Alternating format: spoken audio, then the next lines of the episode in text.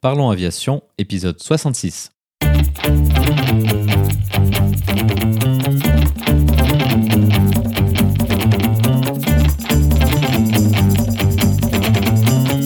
Parlons Aviation, le podcast où on parle de tout ce qu'ils veulent.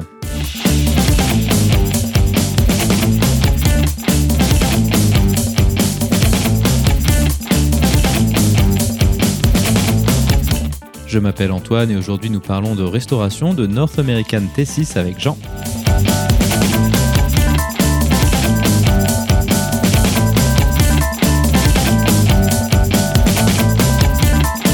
Dans les actualités, et oui car elles sont de retour, nous évoquerons le démantèlement de Bombardier Commercial Aircraft avec entre autres la vente du programme CRJ.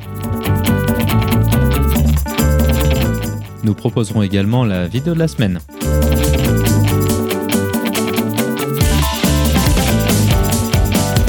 Bienvenue à bord, j'espère que vous êtes confortablement installés. Parlons Aviation épisode 66 et prêt au départ.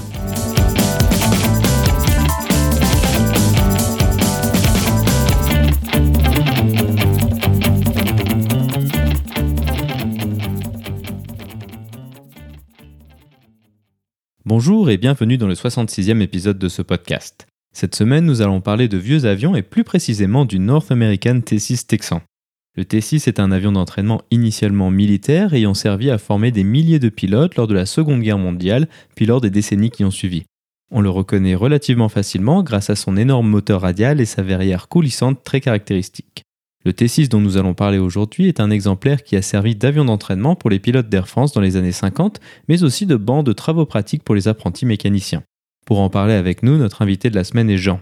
Jean est un professionnel de la maintenance aéronautique désormais à la retraite.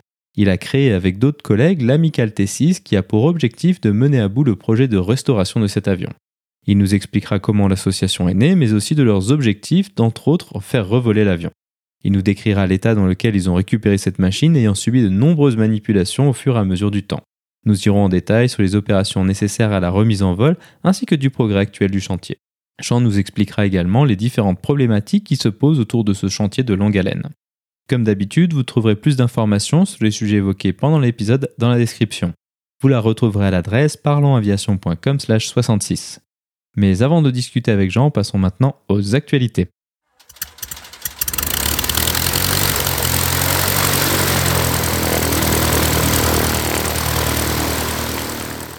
L'actualité de la semaine est le démantèlement de Bombardier Commercial Aircraft. Le célèbre constructeur canadien jette essentiellement l'éponge de l'aviation civile. Après la prise de contrôle du programme C-Series par Airbus en 2017, c'est le groupe japonais Mitsubishi qui reprend le contrôle du programme CRJ. Le grand public connaissait ces fameux Canadair. Les initiés connaissaient plutôt ces avions de moyenne portée dits jets régionaux sous l'acronyme CRJ pour Canada Regional Jet. Aujourd'hui, presque 35 ans après son entrée dans le monde de l'aviation commerciale et professionnelle, le groupe Bombardier s'en retire.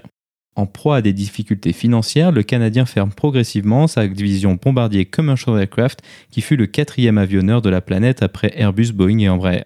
Créé en 1986, le porte-étendard de Bombardier Commercial Aircraft était le CRJ-200, dédié essentiellement au vol intérieur sur le continent américain. Avec un emport de 50 passagers et une distance franchissable de 3500 km, l'avion à motorisation General Electric s'était réputé fiable et maniable, ce qui en faisait le candidat idéal pour les petits aéroports locaux. Aujourd'hui, Mitsubishi Heavy Industries en reprend les activités de maintenance, de soutien, de remise à niveau, de marketing et de vente. C'est l'un des rares accords commerciaux qui a su traverser la crise sanitaire actuelle, la même qui, à l'inverse, a mis un terme aux négociations de rachat par Boeing de la branche commerciale d'Embraer pour 4,2 milliards de dollars. À la date d'aujourd'hui, le japonais Mitsubishi Heavy Industries a promis de maintenir l'essentiel des activités historiques de Bombardier Commercial Aircraft sur ses terres natales canadiennes.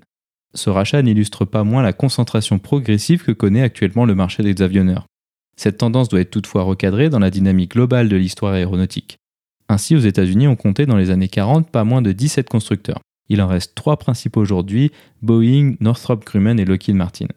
En Europe, Airbus règne en quasi-monopole aux côtés de quelques petits acteurs locaux indépendants, dont Dassault en France.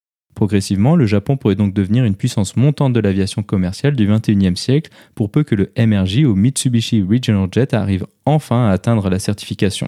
C'est un mouvement à suivre d'autant plus près depuis qu'Embraer se retrouve plus isolé que jamais après l'abandon des négociations avec Boeing.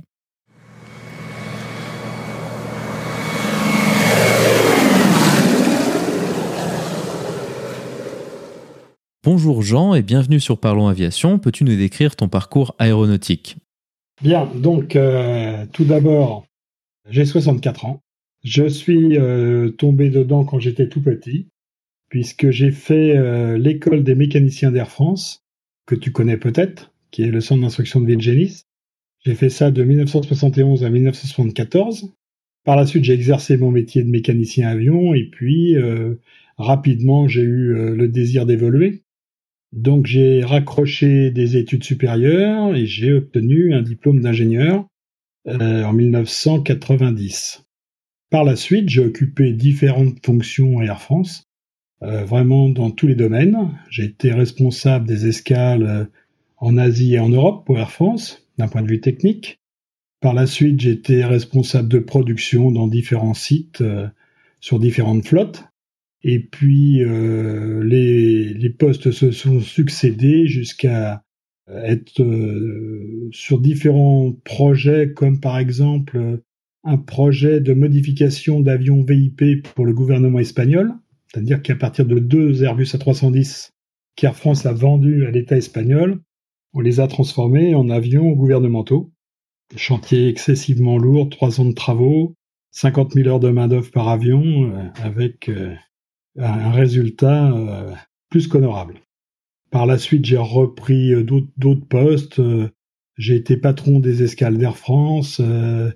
J'ai été patron de l'entretien de la flotte à Charles de Gaulle, d'un point de vue technique. Après, j'ai été patron du grand entretien Boeing 777 à Orly. C'est là que j'ai terminé ma carrière en 2015. Aujourd'hui, nous allons parler du T6 que tu participes à restaurer avec une association tout autour de toi. Comment as-tu été amené à participer à cette restauration? Alors tout d'abord, le T6, c'est un avion sur lequel euh, nous avons appris à travailler à l'école d'Air France. En l'occurrence, celui que nous avons récupéré, qui s'appelle le FBJBJ, est l'avion sur lequel nous avons passé notre CAP en 1973. Donc c'est un petit peu un retour aux sources. On a récupéré cet avion à la suite de la cession par euh, Air France au centre de formation des apprentis, puis euh, à l'Amical T6. Euh, Amical T6 qui a été chargé par le fonds de dotation Air France, le fonds de dotation patrimoniale, qui nous a demandé de poursuivre la restauration avec un objectif qui est la remise en vol. Donc c'est une c'est un avion qui a c'est un chantier qui a débuté en 2013 donc là, en 2019, ça fait six ans.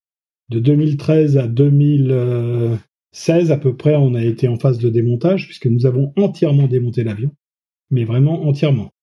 Et de depuis, euh, depuis 2016, euh, nous sommes en phase de remontage.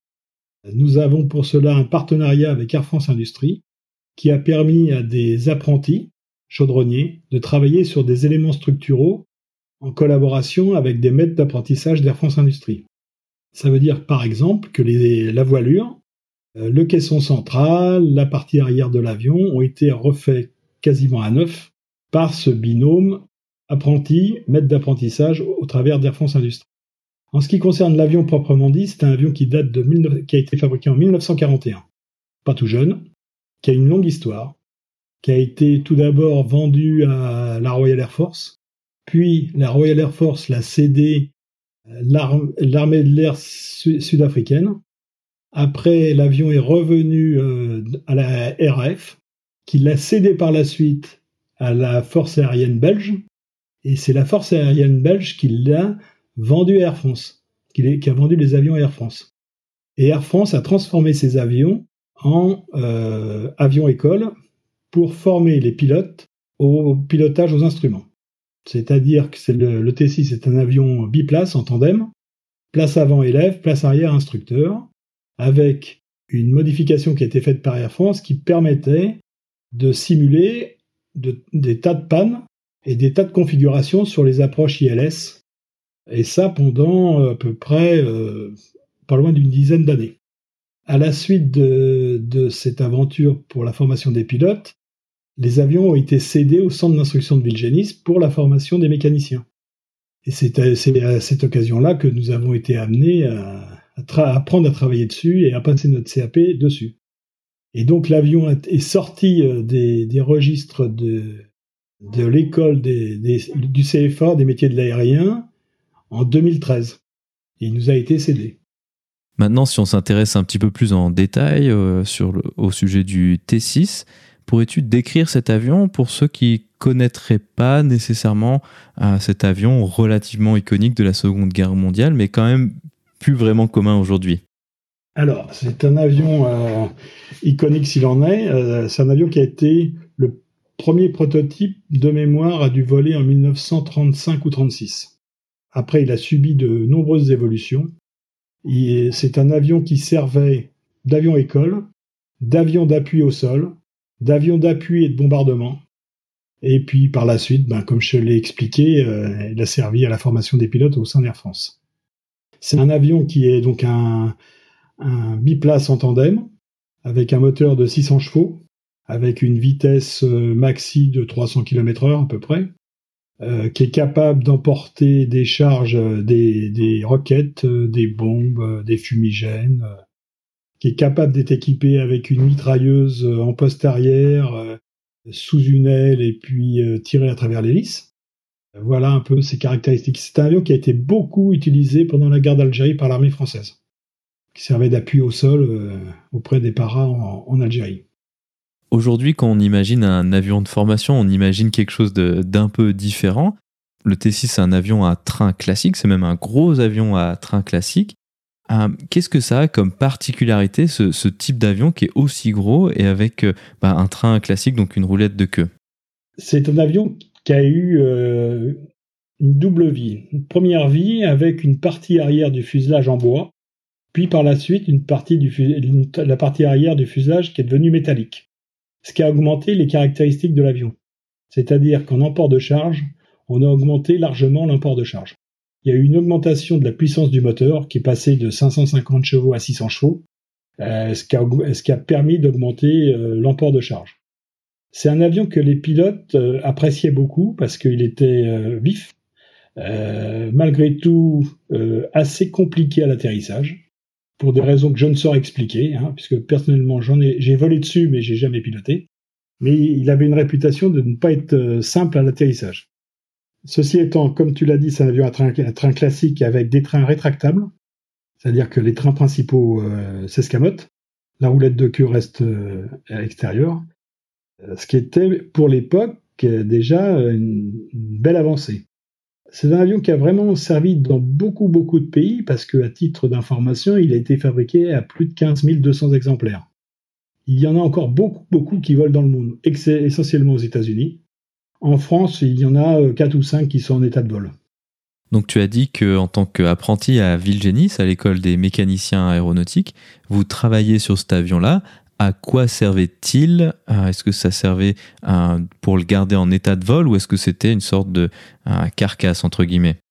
C'était plutôt sous forme de, bien qu'il soit intègre, c'était plutôt en forme de, carcasse, c'est-à-dire qu'on apprenait dessus à effectuer les travaux de base aéronautique comme euh, régler des commandes de vol, effectuer des purges de frein, faire du calage magnéto, etc., etc. Donc on imagine que ce genre de travaux pratiques, je ne sais pas si ça s'appelait comme ça à l'époque, ça quand même affecte pas mal l'avion. Dans quel état était-il lorsque vous l'avez récupéré? Alors il était euh, dans un état qui n'était pas si mauvais que ça. Bon, il y avait, euh, il y avait des petites, il y avait des réparations à faire parce que ça a un peu euh, subi les outrages de plusieurs centaines d'apprentis. Mais malgré tout, il est, euh, il il pas en si mauvais état que ça. Par exemple, en termes de corrosion, il y a quasiment aucune corrosion sur l'avion. La grosse, la grosse problématique que l'on a, c'est euh, tout ce qui est circuit électrique, parce qu'il va falloir qu'on le démodifie complètement, qu'il n'est pas question qu'on se serve d'avion d'instruction. Donc tout ce qui a pu être imaginé par Air France en termes de simulation sur le poste arrière va être supprimé. Donc on va essayer de retrouver un T6 euh, dans son jus d'origine. Ça, c'est intéressant ce que tu décrivais par rapport à, aux simulations de panne de la, du siège arrière. C'est pas quelque chose qui est commun sur un avion d'entraînement aujourd'hui. De, de, quoi s'agissait-il de manière euh, générale? À quoi ça servait? Qu'est-ce que ça permettait de faire?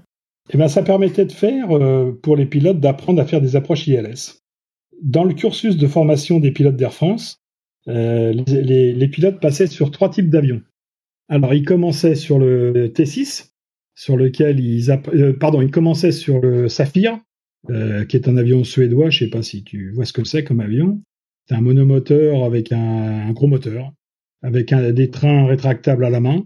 Ça, c'était vraiment la formation de base. Après, ils passaient sur le T6 pour apprendre tout ce qui était vol aux instruments, pour poursuivre sur le DC-3. Et le cursus des pilotes d'Air France s'achevait sur DC-3 et après, ils étaient en adaptation en ligne sur DC-3.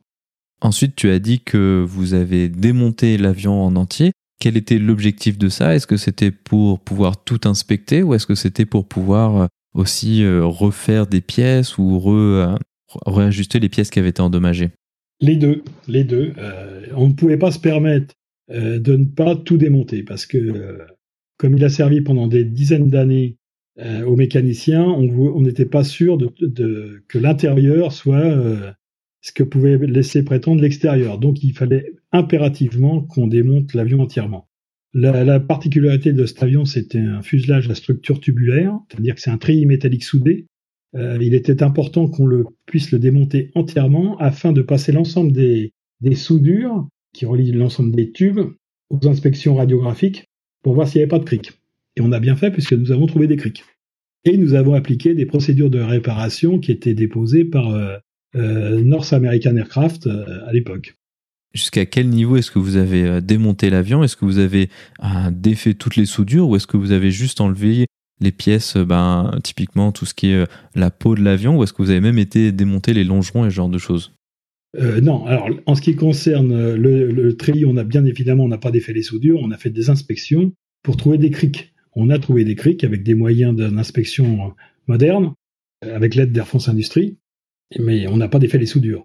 En ce qui concerne les voilures, on a par contre là euh, entièrement ouvert les ailes, c'est-à-dire qu'on a dérivé euh, l'extrado, l'intrado des ailes de manière à pouvoir inspecter l'ensemble des nervures et réparer celles qui étaient abîmées euh, ou criquées en l'occurrence. Quelle est ensuite la phase suivante? Donc une fois que vous avez tout démonté, tout inspecté, réparé ben, les criques que vous avez trouvés, quelle est l'étape suivante?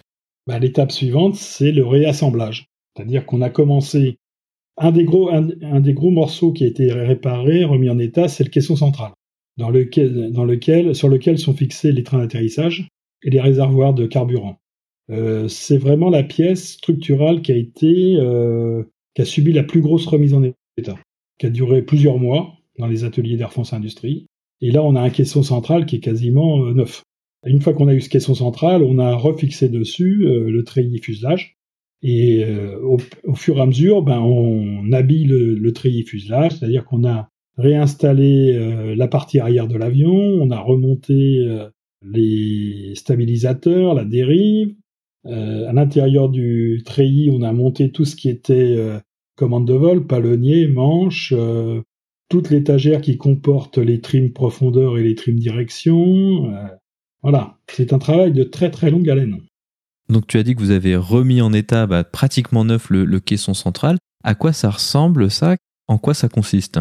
Alors le caisson central, c'est, euh, on peut faire de l'analogie à une grosse casse carrée, par pépédiques, euh, sur lequel euh, à l'intérieur duquel sont fixées de grosses ferrures sur lesquelles sont attachés les trains. c'est des ferrures qui sont assez volumineuses. Pour donner un ordre de grandeur, chaque ferrure doit mesurer à peu près 20 euh, cm par 20 cm par 15 cm. C'est de l'acier, bien évidemment. C'est fixé avec énormément de boulons et de rivets. Et ça, il était impératif qu'on soit sûr de leur intégrité, qu'il n'y ait pas de cric et tout ça. On a remplacé tous les boulons de fixation. Là, on est parti sur des basses scènes. De notre côté, ça, ça a été fait par les ateliers euh, de chaudronnerie d'Air France. Et de notre côté, au niveau de l'équipe, nous avons remis en état les trains d'atterrissage. C'est-à-dire que nous les avons démontés entièrement, inspectés, repeint, euh, remplacé la totalité des joints, et on a remonté ces trains sur le caisson central. Je pense qu'il sera important de parler un petit peu de l'équipe. Allons-y, c'était une excellente idée. C'était justement ma, ma prochaine question. Donc évidemment, tu n'es pas tout seul à faire ça. Quelle est l'équipe qui, qui t'entoure et qui t'aide à faire tout ça? Alors l'équipe, l'équipe, elle est constituée de... Je parle des permanents, hein, des gens qui travaillent vraiment sur l'avion. Nous sommes six. Sur les six, il y a cinq anciens de Vilgenis qui sont de ma promotion. C'est-à-dire qu'on a appris tous les cinq sur cet avion-là. Le sixième est une pièce rapportée, est un copain là qui nous a rejoint, qui est un passionné, euh, qui a aussi une longue carrière aéronautique comme mécanicien. Et c'est vraiment intime. On, on, se connaît depuis 40 ans. on connaît le T6 quasiment sur le bout des doigts. donc c'est quelque chose qui fonctionne très bien. Et ce sont vraiment que des passionnés. Donc on essaye d'y travailler très régulièrement. On y passe deux jours par semaine complet, hein, le mardi et le jeudi. Sauf quand il fait trop froid, comme en ce moment, comme le hangar dans lequel il est n'est pas chauffé, euh, on évite de, givrer. Tout à l'heure, tu parlais également des, apprentis qui ont participé avec vous à certaines tâches de la restauration de cet avion. Quel a été leur rôle et quelle place est-ce que ça a dans leur cursus? Alors, on a signé un partenariat avec le Centre de formation des apprentis des métiers de l'aérien qui permettait à ces jeunes qui avaient vocation à devenir chaudronniers de travailler sur de la construction avion traditionnelle. Aujourd'hui, les jeunes chaudronniers euh, parlent beaucoup du carbone, euh, des composites, mais pour eux, travailler sur ce genre de, de, machine, c'est vraiment revenir aux bases du métier de chaudronnier avion. C'est-à-dire que là, on y pose des tôles dérivées, des renforts, il faut couper, scier, percer. Euh, ça n'a rien à voir avec de la construction euh, aéronautique moderne. On répare pas un caisson de T6 comme on répare un caisson de une pièce d'A320. Là, il n'y a pas d'autoclave, euh, il n'y a pas de polymère, il n'y a pas tout ça. Pour eux, c'est vraiment une opportunité de, connaître de la construction traditionnelle. Et pour les maîtres d'apprentissage qui les encadrent, c'est vraiment une, grande joie de transmettre ce genre de, formation. Ok, très bien. Alors ça, c'est très intéressant. C'est vrai que c'est quelque chose. Ce sont des compétences qui peuvent être encore utiles, peut-être pour la, mécanique d'aéroclub, ou est-ce que c'est encore euh, bien quelques générations avant que ce qu'on peut trouver en aéroclub euh, type PA28 ou ce genre de choses? Euh, Non, parce que c'est d'un point de vue structural. Je pense que si on prend du Cessna 150 ou du PA28, c'est de, de, la structure similaire. Hein.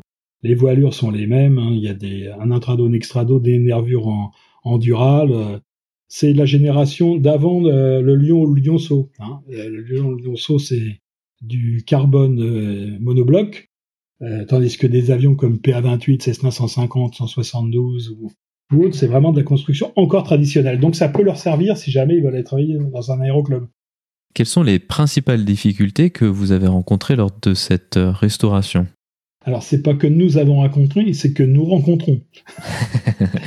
La, principale, euh, parce que le T6, c'est un avion, si on veut, on sort un chéquier et on achète toutes les pièces. Hein, il y a une société aux États-Unis qui est spécialisée dans le T6, qui s'appelle Lancercraft, euh, qui vend toutes les pièces de T6. Mais quand je dis toutes, c'est toutes. Ils sont capables de vous vendre une voilure complète, euh, un train, une verrière, etc., etc. bien évidemment, c'est pas pas notre objectif. Ce qu'on cherche, c'est vraiment à réparer le maximum de choses par nous-mêmes. Bien évidemment, on sera obligé d'acheter certaines pièces. Et là, la deuxième difficulté arrive, c'est le financement. Euh, ce qu'on cherche ardemment, euh, c'est du financement.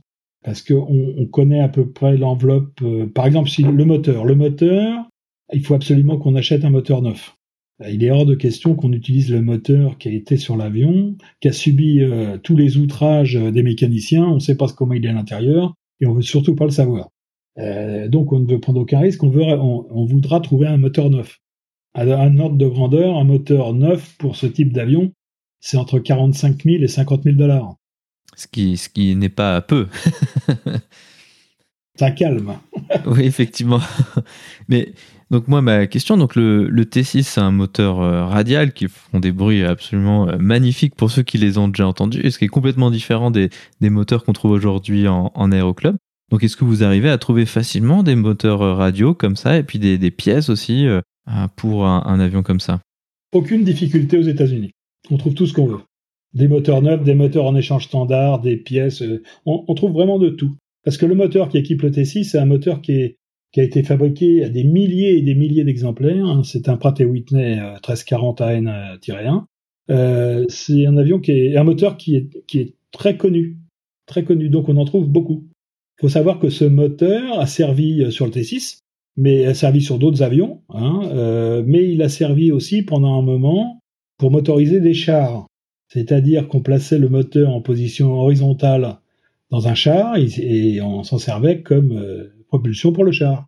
Donc il a été aussi utilisé par l'armée américaine sur certains chars dont j'ai oublié le titre.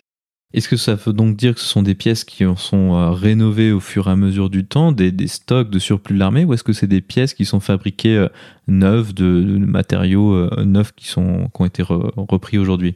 Je dirais qu'il y a les deux. Il y a les deux, on trouve beaucoup de surplus, mais il y a des pièces qui sont refabriquées. Est-ce que vous, vous avez dû faire ça vous-même, de refabriquer des pièces, ou est-ce que vous êtes tourné vers des vendeurs qui semblent spécialisés là-dedans? Pour le moment, en ce qui nous concerne, puisqu'on a, ce qu'on a énormément à réparer, c'est tout ce qui est structure, les pièces ont été refabriquées par les ateliers d'Air France. D'accord, donc on imagine que vous avez un partenariat avec eux pour avoir accès aux, machines-outils et ce genre de choses qui, est extrêmement coûteux et que vous ne pourriez pas euh, obtenir de, vos propres moyens, c'est juste? Alors, effectivement, nous avons un partenariat avec Air France Industrie, qui est, qui est signé d'ailleurs par la Direction Générale d'Air France, hein, lors de, moi, j'ai signé pour Air France ce partenariat avant que je, je parte à la retraite, et euh, un de mes successeurs m'a a pris ma suite.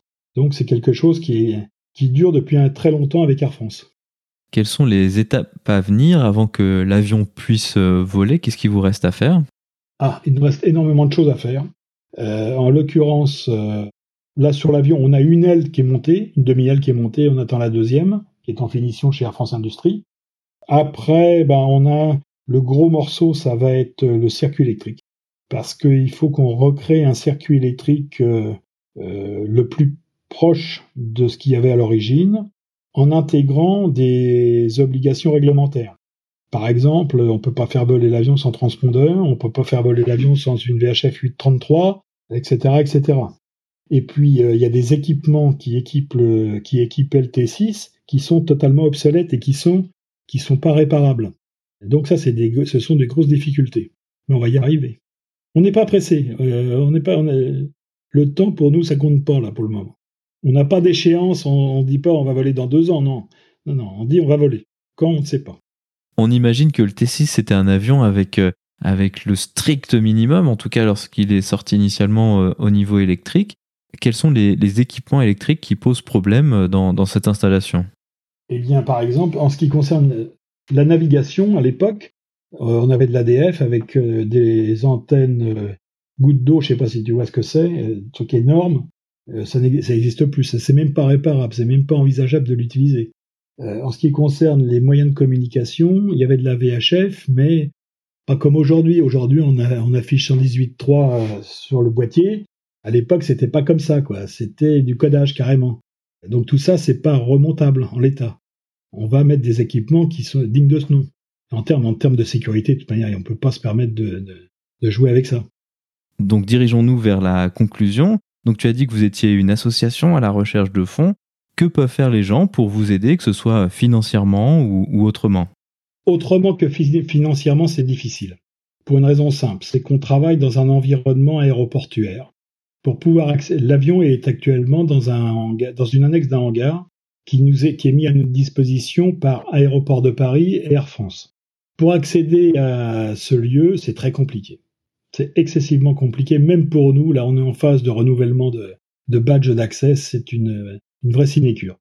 Donc, d'un point de vue assistance pour l'avion, c'est compliqué. Par contre, euh, ce qui nous intéresse, clairement, c'est des, des, gens qui sont prêts à, à mettre de l'argent dedans. Hein. Euh, on a eu quelques, quelques sponsors là, mais bon, on est loin du compte. On est loin du compte. Ainsi se conclut donc cette discussion. Jean, merci beaucoup d'avoir accepté de venir parler du T6 sur le podcast. Eh bien, je suis à ta disposition si tu veux d'autres informations.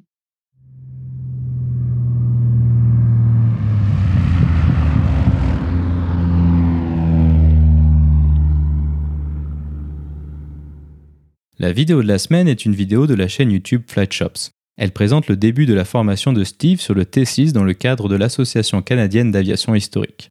On y voit les difficultés qu'il rencontre avec un cockpit conçu selon des normes d'une autre époque et un énorme avion à train classique. Grâce aux explications de son instructeur, on arrive à mieux comprendre les particularités de cet avion.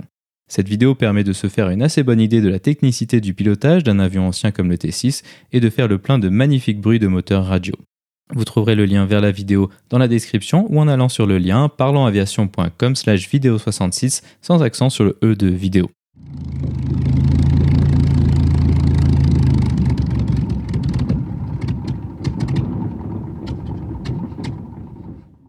Ainsi se conclut donc le 66e épisode de ce podcast. J'espère qu'il vous a plu et je vous invite à vous abonner sur votre application de podcast favori.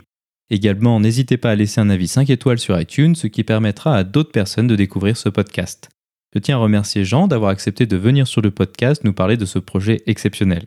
Je tiens également à remercier Olivier Muller pour la rédaction de l'actualité présente dans ce podcast, mais aussi de toutes celles présentes sur le site depuis quelques semaines. La description de cet épisode est disponible sur notre site web parlonsaviation.com/66. Si vous avez des questions, des remarques ou des suggestions, n'hésitez pas à nous contacter sur contact@parlonsaviation.com. Si vous voulez recevoir des notifications lors de la sortie de nouveaux épisodes, vous pouvez vous inscrire à la newsletter dans la barre latérale droite de notre site parlonsaviation.com. Vous pouvez également nous suivre sur Twitter, sur parlonsaviation et sur Facebook. En vous souhaitant des vols nombreux, je vous remercie d'avoir écouté ce 66e épisode de Parlons Aviation.